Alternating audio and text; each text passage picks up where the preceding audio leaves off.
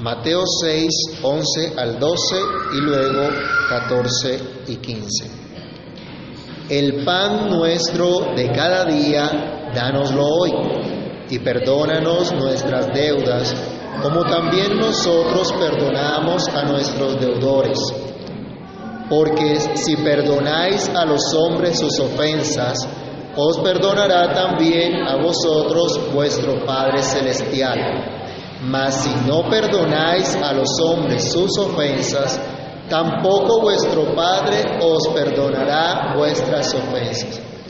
Padre que estás en los cielos, en el nombre del Señor Jesús te damos gracias una vez más porque podemos acercarnos a tu palabra para reflexionar en ella, para meditar en lo que ella nos trae. Pedimos, Señor, que ilumine nuestro entendimiento, que tu Espíritu Santo nos dé el gozo, la paz, la tranquilidad, la sabiduría para meditar en los principios de tu palabra y que nos capacite para andar conforme a ella. Por favor, Señor, que nuestra mente, nuestro corazón esté bien atento a tu enseñanza y que seas tú quien habla a cada uno de nosotros. Que seas tú, Señor, quien llene nuestros corazones de tu gozo, de tu paz y que nos permitas tener esa comunión contigo y estar en ese espíritu de oración en este momento para poder escuchar tu palabra y atender a tus dichos, a tus mandamientos. En Cristo Jesús oramos y damos gracias. Amén. Pueden tomar asiento, hermanos.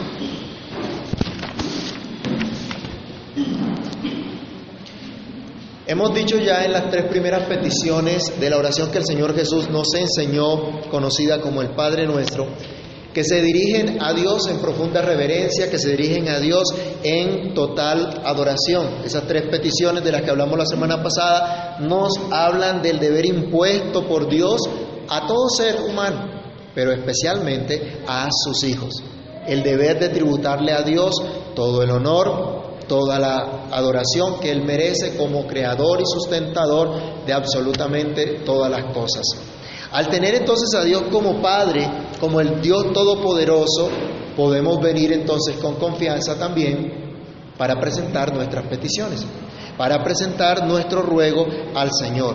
Al tener ese Padre Celestial que es todopoderoso, con profunda reverencia en adoración, pero con total confianza como nuestro Padre, también le podemos pedir socorro para nuestra vida aquí y ahora, para lo que necesitamos para nuestra vida, para nuestra salud física y espiritual. Por cierto, como ya habíamos dicho antes, cuando empezamos el estudio del, del Sermón del Monte y de la oración, específicamente el tema de la oración, de la vida piadosa, esta oración que el Señor nos enseña es completa e incluye absolutamente todo lo que es necesario para desarrollar esa vida de oración y esa vida en la presencia de Dios. Una aplicación práctica de esto es que precisamente todo lo que yo necesito ya está en esa oración. Así que si hago esta oración puedo decir, abarca absolutamente todo. Este modelo que el Señor nos enseña para seguir es muy diferente a lo que de pronto el mundo nos ha vendido. Aquí se nos presentan peticiones específicas por las cuales Dios quiere que pidamos. Peticiones específicas que son distintos a lo que el mundo nos vende como necesidad. Llega el momento ahora en la oración en la cual presentamos nuestras necesidades a Dios, pero estas necesidades no son necesidades percibidas, entre comillas. ¿Cuántas necesidades percibes tú que tienes? Bueno, ¿qué te dice el mercadeo hoy día? ¿Que necesitas el mejor iPhone? Ya, ahí está. Él, el medio le ha vendido que necesita un mejor iPhone, que necesita un mejor carro, que necesita una mejor casa, que necesita cierto estatus en la sociedad. Bueno, los medios venden cualquier cantidad de cosas. Y los que trabajamos en empresas que venden, sabemos que hay estrategias de marketing, ¿no? Para generar necesidades en los clientes y que se pueda vender entonces los productos. Y muchos se afligen porque como no tienen dinero para estas cosas, entonces tienen muchas necesidades, se ven muy necesitados. Realmente el Señor acá nos habla de lo que en verdad necesitamos, lo que en verdad debemos pedir a nuestro Dios. Y Dios sabe de qué cosas tenemos necesidad antes que le pidamos. Así entonces Él nos enseña a orar por lo que realmente es necesario, no por otras cosas. Y quiera Dios que hoy reflexionemos en ello y que aprendamos a orar al Señor y a pedir lo que realmente necesitamos. ¿Por qué cosas debemos pedir? El Señor entonces nos enseña el pan nuestro de cada día, dánoslo hoy. Esta es entonces la cuarta petición que se nombra en el Padre Nuestro. Se nos habla de la provisión diaria. Él nos dice acá, danos la provisión de la universidad de los hijos que apenas tienen cinco años. Hay seguros y hay inversiones para esto y la gente se, se, despeluca por eso. Tampoco dice, dame este lujo o el otro. Ay, yo quisiera esto o aquello. Como dijimos antes, el mundo vende esto como necesidad, pero Cristo nos enseña que realmente eso no es necesidad. Cristo nos enseña a orar por lo que realmente es necesario para nuestra vida, aquí y ahora, para glorificar a Dios. Lo que necesita nuestro cuerpo, lo que necesita nuestra alma para glorificar a Dios, siendo Dios mismo nuestro proveedor. Nos enseña entonces a orar en primer lugar por nuestra vida física, pidiendo con moderación y humildad. Otra vez, como dice aquí el versículo 11, Mateo 6, leámoslo otra vez. El texto original lo plantea en este, en este modo, nuestro pan cotidiano, dánoslo hoy. Es lo mismo. Pero el énfasis acá es que en completa humildad vengo a Dios, mi proveedor, y en humildad pidiendo lo que necesito, lo que necesito hoy. Y esto de pronto nos choca en este tiempo y a, muchos aprender a pedirle a Dios por hoy. A veces pedimos por toda la semana de una vez, ¿no? Hasta por el año y con eso ya hemos avanzado bastante en la oración y ya nos queda tiempo para otra cosa. Vayamos a Proverbios capítulo 30, versículos 8 al 9. El Señor nos enseña a pedir lo que necesitamos cada día, de tal modo que le glorifiquemos. Y deberíamos orar también como se nos dice acá en, Proverbios. ¿Quién lo tiene? Vanidad y palabra mentirosa aparta de mí. No me des pobreza ni riquezas. Mantente el pan necesario. No sea que me sacie y te niegue y diga quién es Jehová. Porque siendo pobre, pues blasfeme el nombre de, Dios. ¿Oramos así? O tal vez oramos más bien, Señor, dame, dame, dame más, dame en abundancia. ¿Mm? Mire, aquí hay una realidad. Agur, la, la, o la oración de Agur era esta. Señor, dame lo que necesito. No me dé tanto al, punto que llegue a, negarte, pero tampoco que al faltarme me desespere de tal manera y peque también contra ti robando. Bueno, esto es una justificación entonces que el pobre puede robar. no, sino que muestra cuál es nuestra realidad. ¿Cuál es la realidad cuando tenemos abundancia? ¿Cuál es la tentación que tenemos cuando hay abundancia? Alejarnos de Dios, negarlo, ensoberbecernos, llenarnos de orgullo. ¿No le pasó eso al pueblo de Israel? Los vicios en que cayó Sodoma y Gomorra no fue porque tenían abundancia de cosas y se olvidaron de Dios. Y el otro extremo es cuando hay necesidad, cuando no se tienen todas las cosas, entonces se busca hacer la trampa, se busca volarse todos los, los conductos y queremos que nos lleguen todas las cosas que queremos. Pero el Señor entonces nos enseña a que oremos de esa manera, dependiendo de Él. Dios conoce nuestro corazón y Dios conoce lo que realmente necesitamos. Ya habíamos meditado antes en pedir a Dios que sea hecha su voluntad. Debemos estar dispuestos a llevar nuestros deseos y peticiones a Dios con moderación y con humildad. Ser moderados, no ir más allá, ser moderados. Santiago capítulo 1, verso 17. Recordemos que cuando hacemos nuestra petición a Dios con moderación y humildad, lo estamos haciendo aquel que provee absolutamente todo lo que necesitamos. Dios nos provee absolutamente todas las cosas. ¿Qué dice Santiago? Santiago 1.17.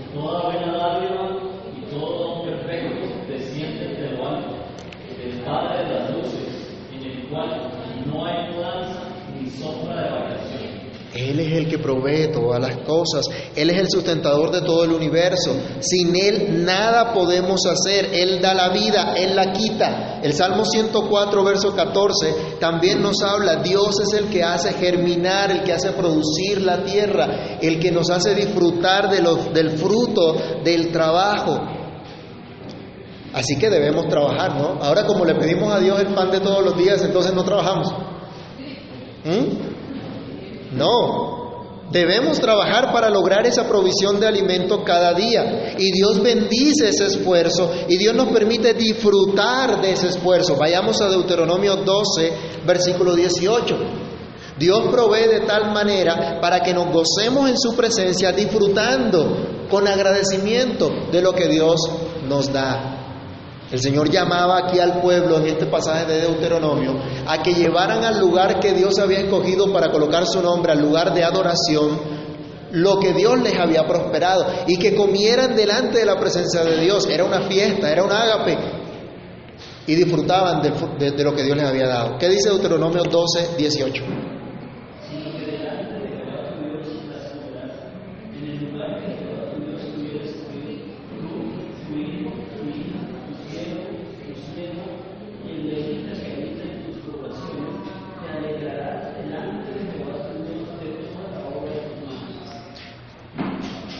Ahí está. Nos podemos gozar delante de Dios, disfrutar de la provisión que Dios nos da.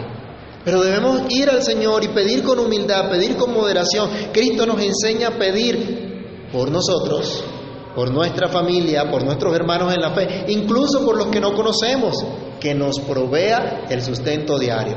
El Señor nos dice, pídale de esta manera al Señor, dame a mí para tener abundancia y para llenar mi panza yo solamente. No, dice el pan cotidiano, dánoslo a tu pueblo, a tus hijos, pero pidiendo también, esto nos enseña a pedir con confianza y con dependencia de Dios. Vayamos al Salmo 127, versículo 2. El Señor sabe todas las cosas y nosotros sabemos también que sin Él nada somos, que por más diligentes que seamos trabajando, por más que trabajemos duro, solo podemos tener de Dios la seguridad y el descanso y el disfrute de la labor que hayamos hecho. Así como nos enseña la Escritura también para edificación de los hogares, para la construcción de un hogar que sea bendecido, necesitamos y dependemos de Dios. ¿Qué dice el Salmo 127, 2?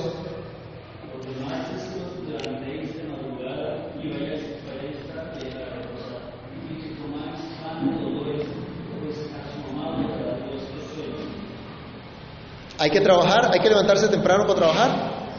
Claro que sí.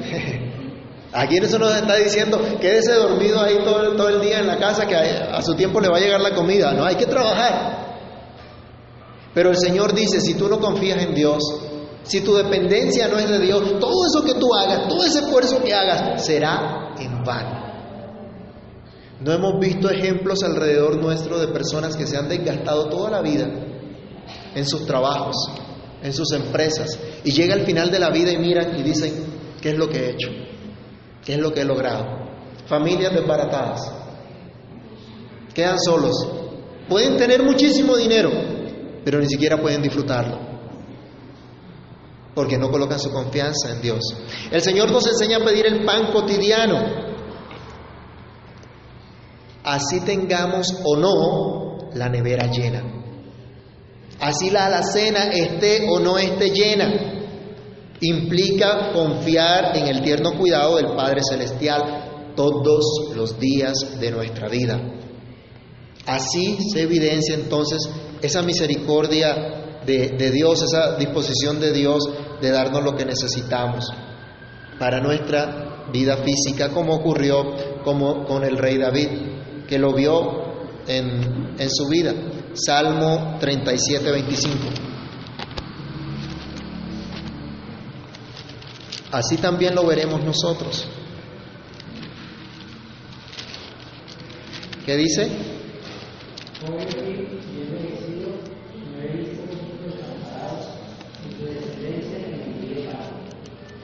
Lo hemos visto nosotros también. Ha sido una realidad de nuestras vidas también. Podemos experimentarlo. Y podemos llegar al final de nuestros días y decir esto también. Pedir entonces el pan cotidiano a Dios. Confiar en Él, de que Él sustentará, de que Él proveerá, de que de Él dependemos. Hermanos, de pronto ahorita tenemos fuerzas para trabajar y si mañana caemos en cama y no podemos hacerlo y no podemos trabajar, entonces se nos acabó la vida. La Biblia nos dice, aunque mi padre y mi madre me dejaren, con todo Jehová me recogerá. Yo no sé, Dios mandará socorro. Dios nos ayudará, Dios nos sustentará. Debemos aprender a confiar en Él y eso es lo que a través de esta petición el Señor nos enseña. Hay momentos difíciles en la vida, hay apreturas económicas, ¿quién no la ha vivido? Y el que no la ha vivido, espérese que a su momento le llegará. Ya sea por malas decisiones nuestras o de otros, hay tiempos difíciles en los cuales no tenemos lo que quisiéramos, pero Dios nunca nos desampara, Dios nunca nos deja. Dios siempre nos ha dado lo que realmente necesitamos. Dios siempre nos ha sustentado hasta hoy. Si usted ha creído en el Señor, puede decir, hasta hoy el Señor me ha ayudado, hasta aquí el Señor me ha socorrido. Por eso debemos venir en humilde confianza, en total dependencia y pedir a Dios el pan cotidiano. Y por supuesto, agradecer cuando lo recibimos, ¿no? Un ejemplo de ello es al sentarnos a comer, elevar nuestros pensamientos a Dios y agradecerle por su provisión. Aunque a usted le haya tocado sacar la billetera y pagar. Porque ¿quién le proveyó todo eso? Es Dios el que sustenta, es Dios el que provee todas las cosas. Pedir el pan cotidiano es estar dispuestos a trabajar y a ser generosos. El apóstol Pablo nos enseña en 2 Tesalonicenses 2.10, si alguno no quiere trabajar, tampoco coma. Si alguno anda con flojera y no quiere hacer sus cosas, bueno, entonces que no coma también. Hermanos, hay una realidad que debemos reconocer nosotros y en, nuestros países latinoamericanos. El Estado no tiene la obligación de subsidiarnos. Mis padres no tienen la obligación de darme absolutamente todo lo que yo quiero. De hecho, lo que me han dado o lo que me dan conforme a sus capacidades es fruto de su amor y su generosidad, la cual debo recibir con agradecimiento. Los jovencitos, todos los jovencitos acá, todos somos jovencitos, ¿no? Bueno, pero los que todavía están en casa dependiendo de sus padres, no tienen que esperar a que los saquen de la casa con abogado por no trabajar ni aportar en su casa siquiera tendiendo sus camas. ¿No han escuchado casos de eso? Por ahí que día leía un artículo, en Estados Unidos los padres le pusieron a un hijo eh, una demanda para sacarlo de la casa porque tenía 35 años en la casa, ya tenía un hijo, no trabajaba, no colaboraba, no hacía absolutamente nada. Y lo tuvieron, tuvieron que sacar con abogado. Triste. Jóvenes, aunque ustedes no devenguen un salario, también deben colaborar en casa con sus labores domésticas. Padres, enseñen a los hijos a esto. Porque si ustedes enseñan esto, van a enseñar a la gente, van a formar personas colaboradoras, personas agradecidas, personas trabajadoras. Pero si usted quiere correrle a su hijo y darle absolutamente todo, que lloró y enseguida está el chupo, está el tetero, está lo que quiere, no, ahí va a criar de pronto a una persona desagradecida, una persona que no va a tener... Eh, principios. Los vagos quieren todo gratis, pero no hacen nada por ayudar a otros. Muchos quieren recibir, pero no han aprendido a dar. El que ora, danos hoy nuestro pan cotidiano, pide por sí mismo, pero también pide por los demás. Pide por sus propias necesidades delante de Dios, pero también lleva a otros al trono de la gracia pidiendo misericordia y socorro. Pero trabaja confiando en la bendición de Dios, no solo para disfrutar Él de su trabajo, sino también para bendición de su familia, para bendición de los que realmente son necesitados, teniendo así la oportunidad de mostrar la misericordia de Dios, la generosidad de Dios a otras personas. Allí tenemos entonces la cuarta petición. Pero la quinta petición, que es nuestra segunda reflexión el día de hoy, dice el versículo 12, y perdónanos nuestras deudas, como también nosotros perdonamos a nuestros deudores. Como decía un comentarista, se, se presentan las peticiones, las necesidades humanas, primero por esas necesidades físicas, para la vida física, pero ahora por la parte espiritual. Y miren que hay dos peticiones por temas espirituales y una por los temas físicos. ¿Estamos orando de esa manera? ¿Qué proporción tienen nuestras peticiones para nuestra vida espiritual en relación a lo que pedimos para lo que necesitamos aquí ahora para nuestro cuerpo solamente? Deberíamos meditar en ello. Vamos a Jeremías capítulo perdón, a 1 Corintios capítulo 6, versículo 11. Y vamos a aclarar algo antes de entrar en materia respecto a esta petición. Porque decimos, perdona nuestras deudas como también nosotros perdonamos a nuestros deudores. Si bien es cierto, el Señor aquí nos enseña que tenemos que perdonar, pareciera de pronto tener la idea de que, como dice, si ustedes no perdonan, entonces el Padre no los perdona. Depende entonces de mi perdón para recibir el perdón de Dios. Veamos primero cuál es nuestra posición en Cristo. 1 Corintios 6, 11. Y esto erais algunos, mas ya habéis sido lavados, ya habéis sido santificados, ya habéis sido justificados en el nombre del Señor Jesús y por el Espíritu de nuestro Dios. Es decir, ya estamos completamente perdonados. El cristiano está completamente perdonado y delante de Dios es visto como justo. Primera de Pedro capítulo 1, versos 18 al 19. Fuimos rescatados, fue dado el pago por nuestro pecado, por habernos alejado de Dios. ¿Qué nos dice Primera de Pedro 1, 18 y 19?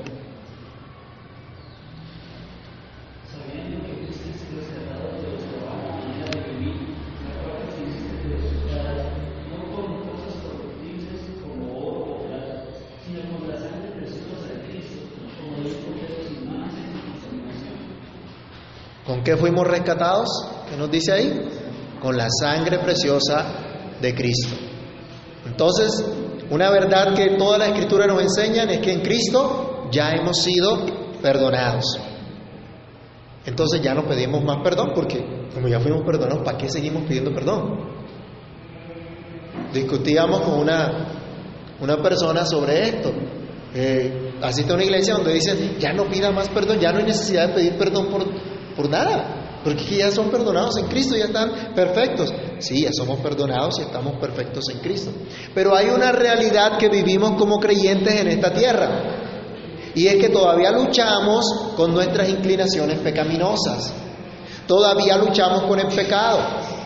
Y se nos llama por las escrituras a utilizar el dominio propio que Dios nos da a través del Espíritu Santo y a eso se le llama morir al pecado o a lo terrenal en nosotros. Veamos un ejemplo, Colosenses capítulo 3, verso 5. Aquí hay un mandamiento para que podamos dejar a un lado las prácticas pecaminosas, para que muramos a esas prácticas pecaminosas. Pero esto no lo hacemos si no es por el poder del Espíritu de Dios.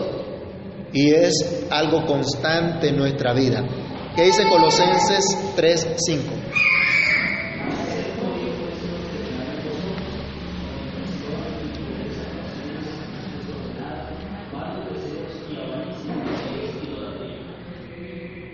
Entonces, ¿no nos atacan estos pecados? De una u otra manera llegan a nosotros nuestras inclinaciones pecaminosas del mundo, el mismo Satanás. Se apoyan en esas inclinaciones pecaminosas que tenemos para apartarnos de Dios.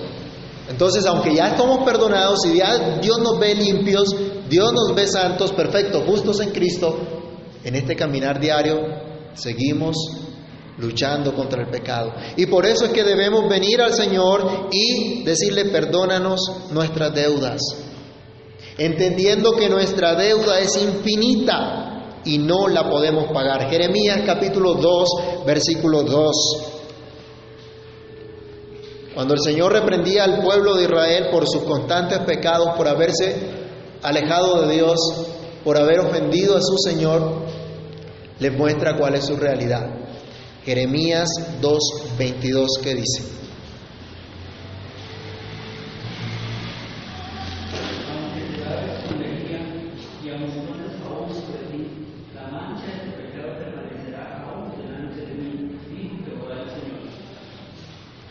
Dice, puedes buscar el mejor jabón, pero no se va a quitar tu mancha. La mancha del pecado no se quita con una limpieza exterior, con un ritual, con cualquier cosa que tú hagas. Aquí dice, si tú te limpias, por más que nos limpiemos de la manera que se nos ocurra, no podrá ser quitada esa mancha del pecado. Salmo 49, versículos 6 al 9.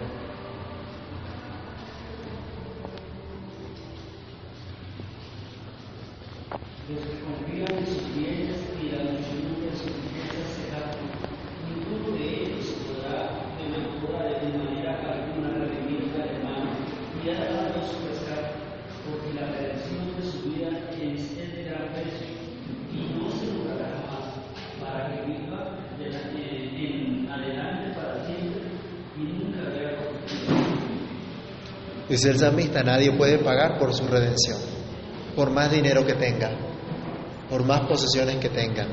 Nadie puede pagar realmente por su pecado. Era necesario que viniese uno que sí es capaz de pagar eficazmente y sacar del estado de miseria a los pobres pecadores que son incapaces de cambiar su condición. El apóstol Pablo decía, 1 Timoteo 1:15, palabra digna de ser recibida por todos que Cristo Jesús vino al mundo a salvar a los pecadores, de los cuales yo soy el primero. Era necesario que viniera uno para salvarnos. Era necesario que viniera uno que tiene todo poder para librarnos. Romanos 5, 6 al 8, ¿qué nos dice?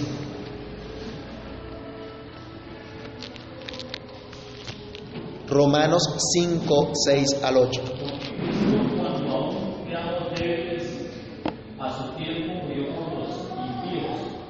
Ciertamente, apenas morirá alguno por un justo.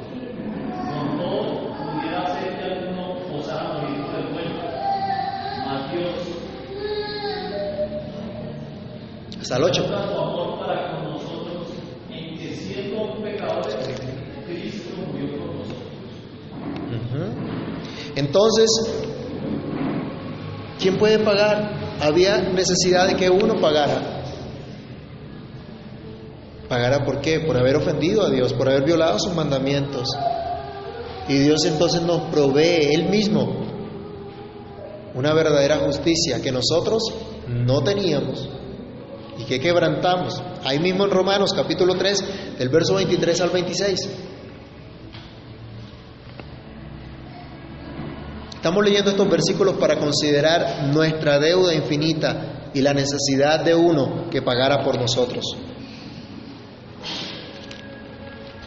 Romanos 3, 23 al 26.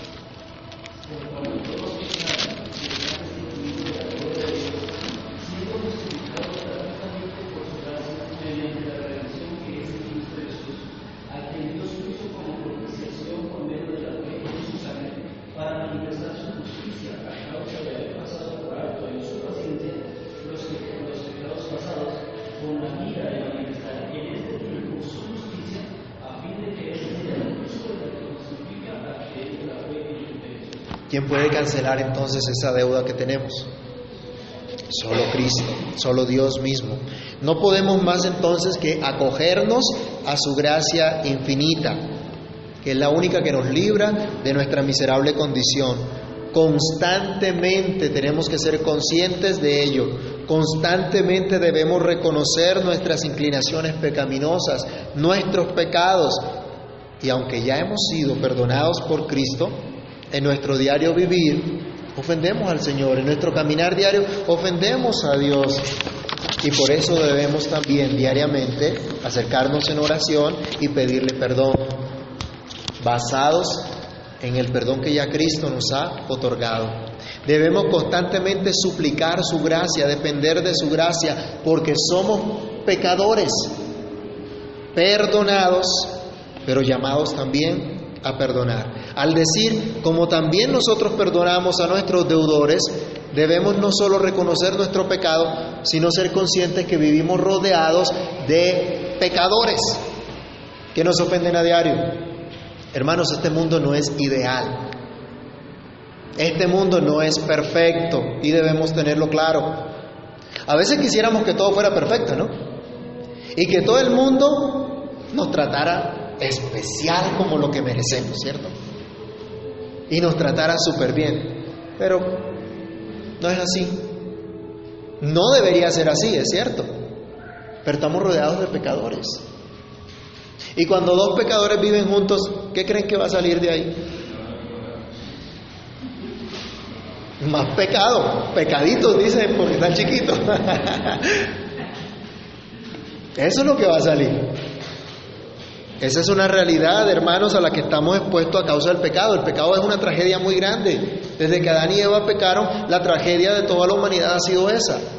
Y por eso todos los problemas que tenemos hasta el día de hoy y que tendremos hasta que el Señor venga. Pero al reconocer entonces que vivimos rodeados de pecadores, siendo nosotros pecadores también, el Señor nos llama a perdonar basados en el perdón que ya Él nos ha dado. ¿Qué dice Efesios 1, 7? ¿Qué nos ha dado Dios? Y si nos los ha dado, ¿es de gracia o es por mérito alguno? ¿Qué dice Efesios 1, 7?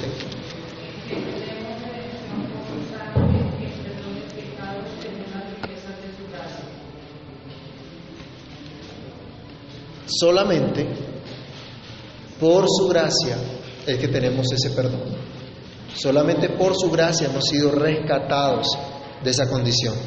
Entonces debe existir en el creyente la misma actitud perdonadora que Dios ha tenido para con él en Cristo. Efesios 4:32.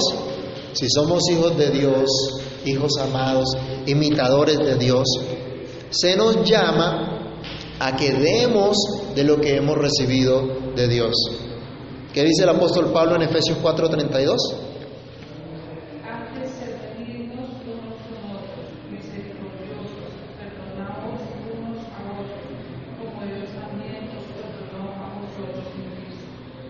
Entonces debemos estar guardando rencor.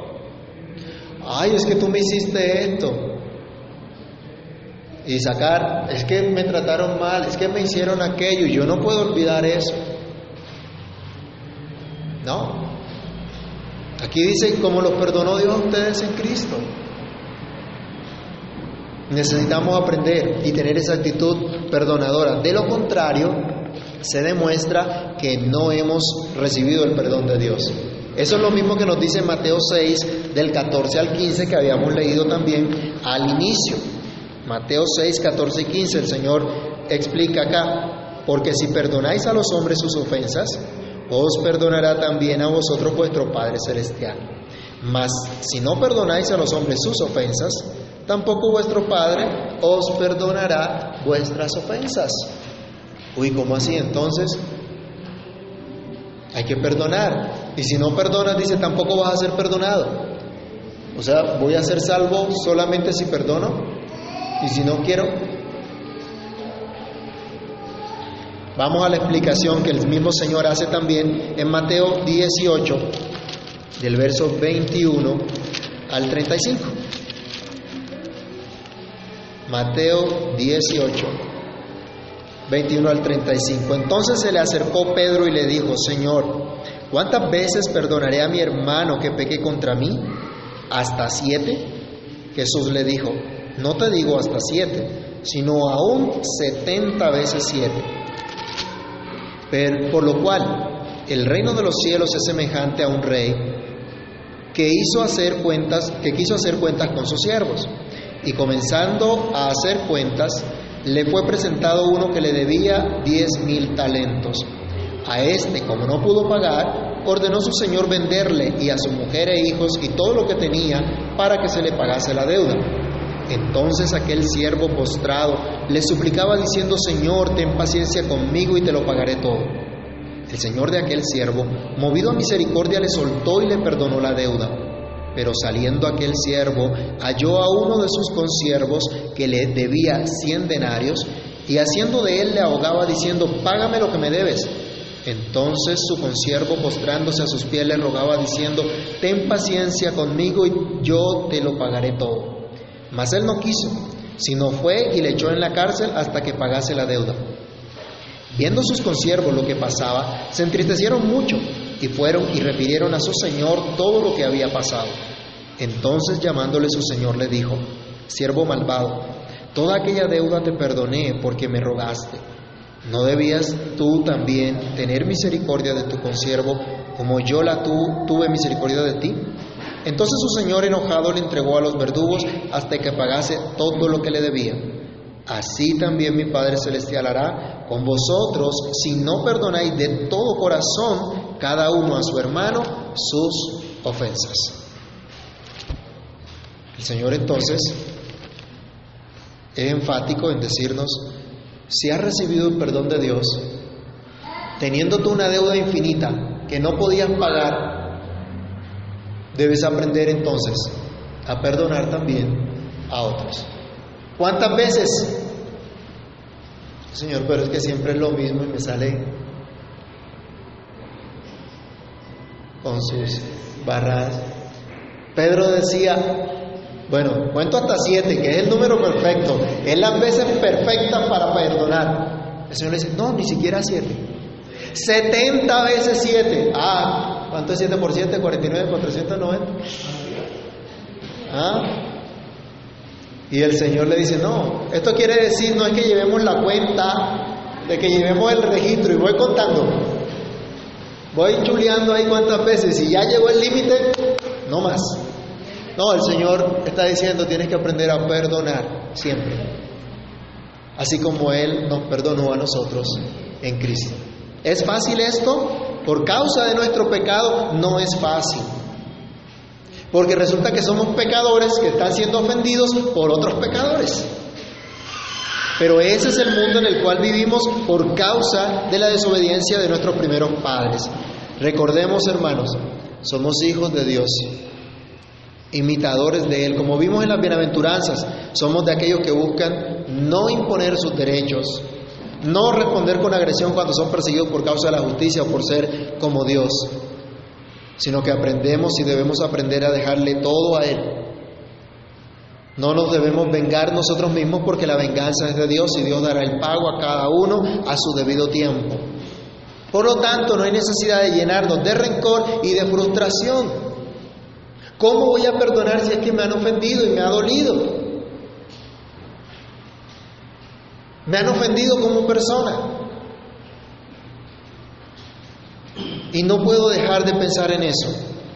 Y me siento frustrado por eso. No. Cuando oramos, perdónanos nuestras deudas, como también nosotros perdonamos a nuestros deudores,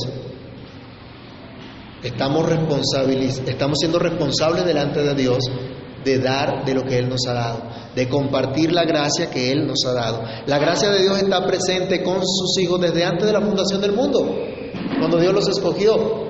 Pero la buena noticia también, hermanos, es que esa gracia de Dios está todos los días con nosotros también. Todos los días ofendemos y nos ofenden, pero ahí está la gracia de Dios para que aprendamos a perdonar. ¿Qué dijo el Señor Jesús pendiendo de la cruz a los que se burlaban de Él y a los que lo estaban crucificando? ¿Cuál fue su oración? ¿Que caiga fuego del cielo y los consuma? No, él dijo, Padre, perdónalos porque no saben lo que hacen. Y así debemos aprender nosotros a manifestar el, el amor de Dios, a seguir las pisadas de Cristo. Romanos 13:8 nos, nos, nos llama también a que no le debamos nada a nadie, sino el amarnos unos a otros. Aprender a amar, dejando a un lado el rencor para seguir hacia la meta. Filipenses 2.13. ¿Cuál es la meta que tenemos? Filipenses 2.13. ¿O qué hacía el apóstol Pablo? Filipenses 2.13. Porque Dios es el que en vosotros produce así el querer o el hacer con una voluntad. Hay una meta que debemos proseguir, hay que olvidarse de todo lo que queda atrás, seguir el supremo llamamiento que tenemos en Cristo y saber que Dios nos capacita. ¿Tenemos problemas con el perdón? Bueno, ya no fuimos perdonados. Es que yo no puedo perdonar y es que yo siento mucho resentimiento, es que me trataron muy mal, es que cuando yo estaba chiquito el biberón era caliente y entonces me ofendieron. No, hermanos, no hay necesidad de esas cosas. Los superpsicólogos de hoy salen con ese cuento. Aquí suena jocoso, pero han salido con ese cuento. Vamos a hacerte una, una regresión para ver qué fue lo que pasó. Ay, que no recibiste amor en el vientre, es que no te querían, es que fuiste, no fuiste un embarazo deseado y una cantidad de carreta. No, no, no hay necesidad de ninguna de esas cosas. ¿Cuánto hemos ofendido a Dios? Nuestra deuda con Dios es infinita. No la podemos pagar, pero hubo uno que pagó por ella. Y como Él pagó, entonces nos capacita a nosotros a perdonar también a los que nos ofenden. Y debemos entonces orar de esa manera.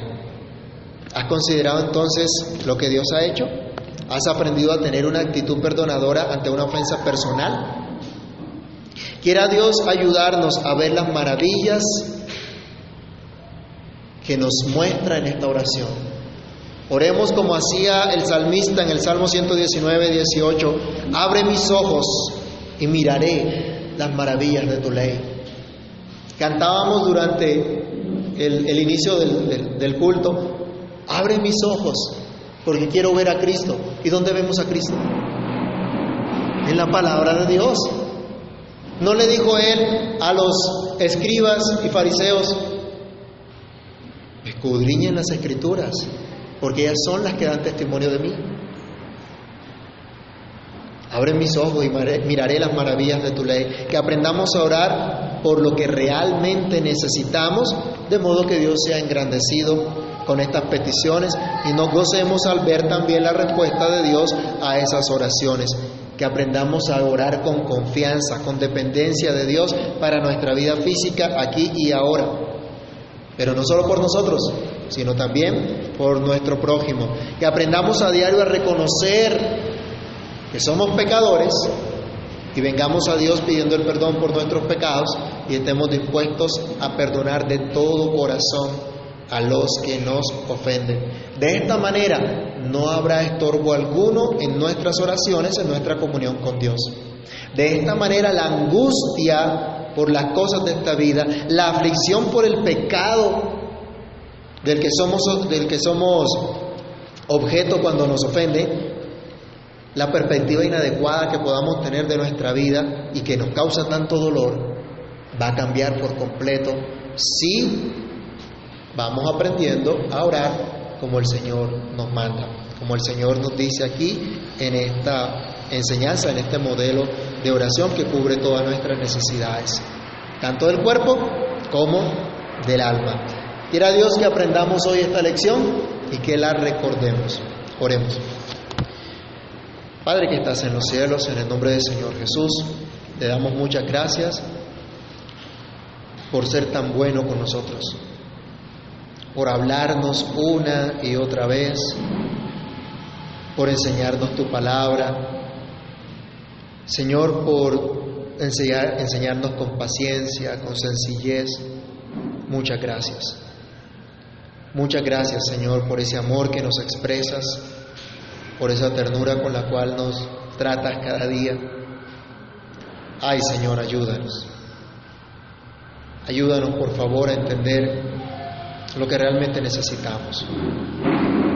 Perdónanos por angustiarnos por tantas cosas que vemos que necesitamos, que consideramos que necesitamos.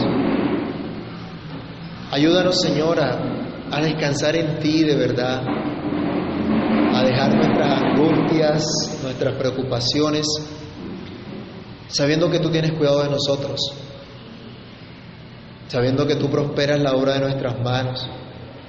Y aun cuando nuestras manos, Señor, estuvieran caídas, tú nos sostendrás tú nos ayudarás. Padre Santo, permítenos creer a lo que dice tu palabra y no a lo que nos dice el mundo. Ayúdanos a ser agradecidos con, todo lo que tú nos das, con todo lo que tú nos provees.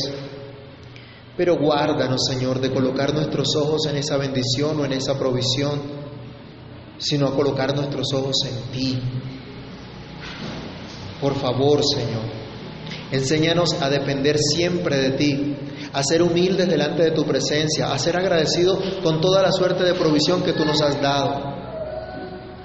Señor, como pedía también en Proverbios, te pedimos, Señor, no nos des riquezas al punto que te neguemos, o pobreza al punto que te ofendamos también, quitando lo que no es nuestro, queriendo lo que no es nuestro. Guárdanos, Dios, y ayúdanos por amor tuyo. Y ayúdanos a entender, Señor, nuestra necesidad espiritual que es constante, que es diaria. Nuestra necesidad de tu perdón, de tu gracia, para caminar conforme a tu voluntad. Señor, hoy pedimos, perdona nuestras deudas, perdona nuestros pecados. Todos los días pecamos contra ti, Ayúdanos, Señor, a reconocer nuestras faltas y danos la gracia de tu Espíritu para ejercer el dominio propio, negándonos a nuestros deseos egoístas, pecaminosos y buscando el hacer tu voluntad. Pero te ruego que nos enseñes también a tener esa actitud perdonadora. Señor, capacítanos para dejar el rencor, para dejar el resentimiento y entregarte todas las cosas a ti sabiendo que tú eres el juez justo de toda la tierra y que hará justicia. Enséñanos a amar, Señor, aún sin esperar nada a cambio, haciéndolo para la gloria tuya. Sin ti, nada de esto es posible, Señor. Sin ti no podemos hacer absolutamente nada de esto. Por eso clamamos a ti que tengas misericordia de nosotros y que nos ayudes a recordar que debemos orar de esta manera como tú nos has enseñado. Capacítanos Dios y ayúdanos a recordar tu enseñanza. Te lo imploramos dándote gracias y sabiendo que tú harás conforme tu voluntad en nosotros, en el nombre del Señor Jesucristo. Amén